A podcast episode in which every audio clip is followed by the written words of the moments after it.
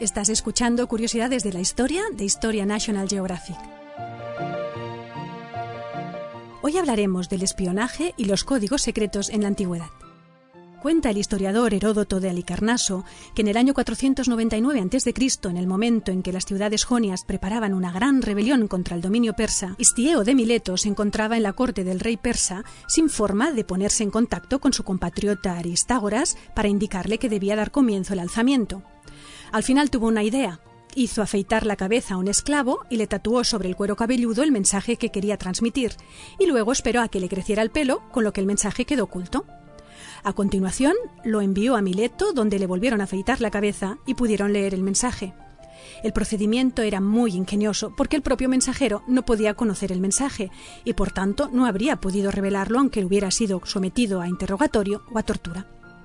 Es este un ejemplo de que en la antigüedad ya existía la preocupación por cómo transmitir información secreta.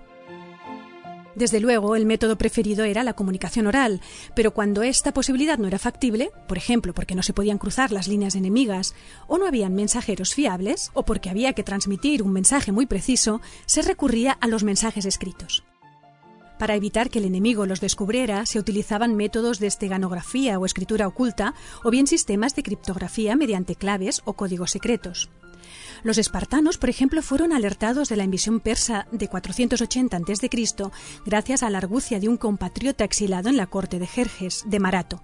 Este cogió una tablilla, raspó la cera y escribió el mensaje directamente sobre la madera, que cubrió nuevamente de cera.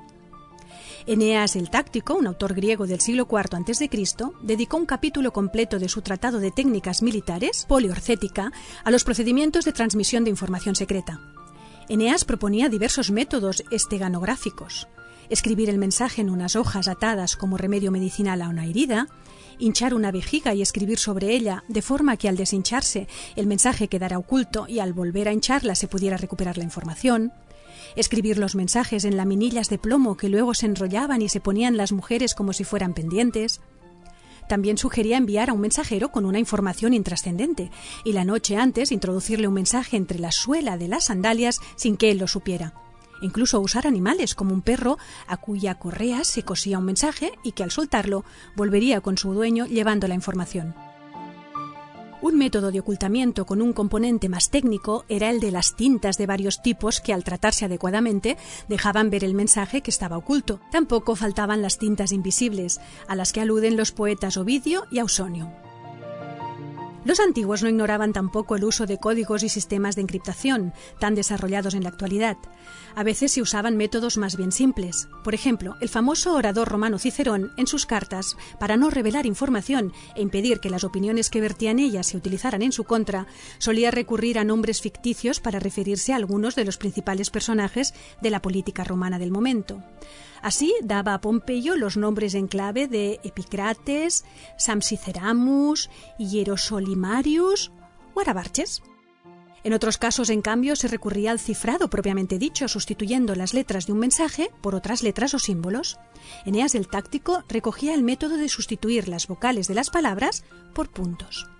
Transponiéndolo al alfabeto latino, Eneas usaba el griego, se sustituiría la A por un punto, la E por dos, etc. De este modo, por ejemplo, el nombre Platón se escribiría pl.t4.n. Julio César usaba un método algo más sofisticado. Según Dion Casio, acostumbraba a proceder de otra forma cuando enviaba algo secreto a alguien, escribiendo siempre la cuarta letra siguiente del alfabeto en vez de la que le correspondía, de forma que los escritos fueran ininterpretables para la mayoría. Augusto copió este método, aunque cambiando las letras una sola posición, otra posibilidad de cifrado consistía en escribir latín utilizando el alfabeto griego, desconocido para los enemigos.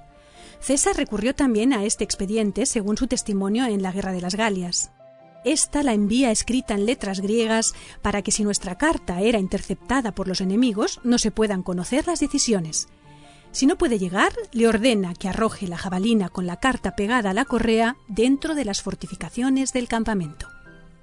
Eneas el Táctico menciona asimismo un sistema difícil de clasificar, ya que no se trata de sustituir unas letras por otras o por símbolos o números, sino de establecer una correspondencia entre las letras del alfabeto y los agujeros perforados en cada una de las cuatro caras de una taba que era un hueso de la parte posterior del pie de los mamíferos usado a modo de dado.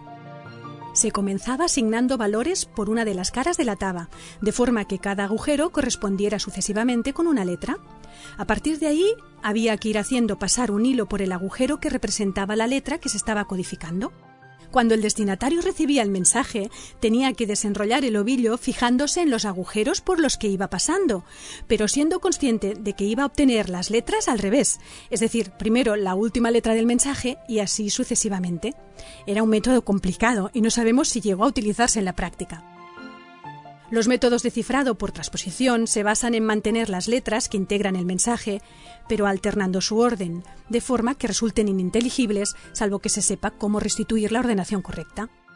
Es posible que en la antigüedad clásica se utilizaran métodos de este tipo, puesto que se encuentran en los manuscritos griegos medievales.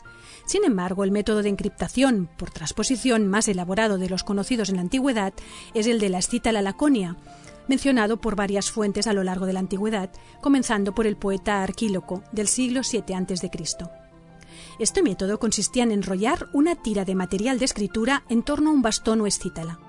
Sobre la tira se escribía el mensaje y luego se desenrollaba, de forma que lo que se obtenía era una tira en la que aparecía una secuencia de letras que no tenían ningún sentido. Para poder leer el mensaje, el destinatario debía tener una escítala justo del mismo grosor y longitud, de forma que una vez que se enrollara la tira sobre ella, las letras volvieran a ocupar su posición y el mensaje fuera otra vez legible.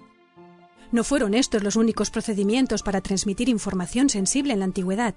Habría que añadir las técnicas de comunicación a distancia, principalmente con fines militares, basadas en el uso de señales de fuego y de otros tipos. También se empleaba con este fin la estenografía o taquigrafía, la escritura mediante signos o abreviaturas, bien desarrollada tanto en el ámbito griego como en el romano. Cualquier método era bueno cuando lo que estaba en juego era ganar una guerra o salvar el Estado. Si te ha gustado este podcast, puedes suscribirte a nuestro canal en el que iremos publicando nuevos contenidos cada semana. Además, recuerda que también puedes suscribirte a la revista Historia National Geographic en formato digital o en papel a través de la web historiang.com barra suscripción.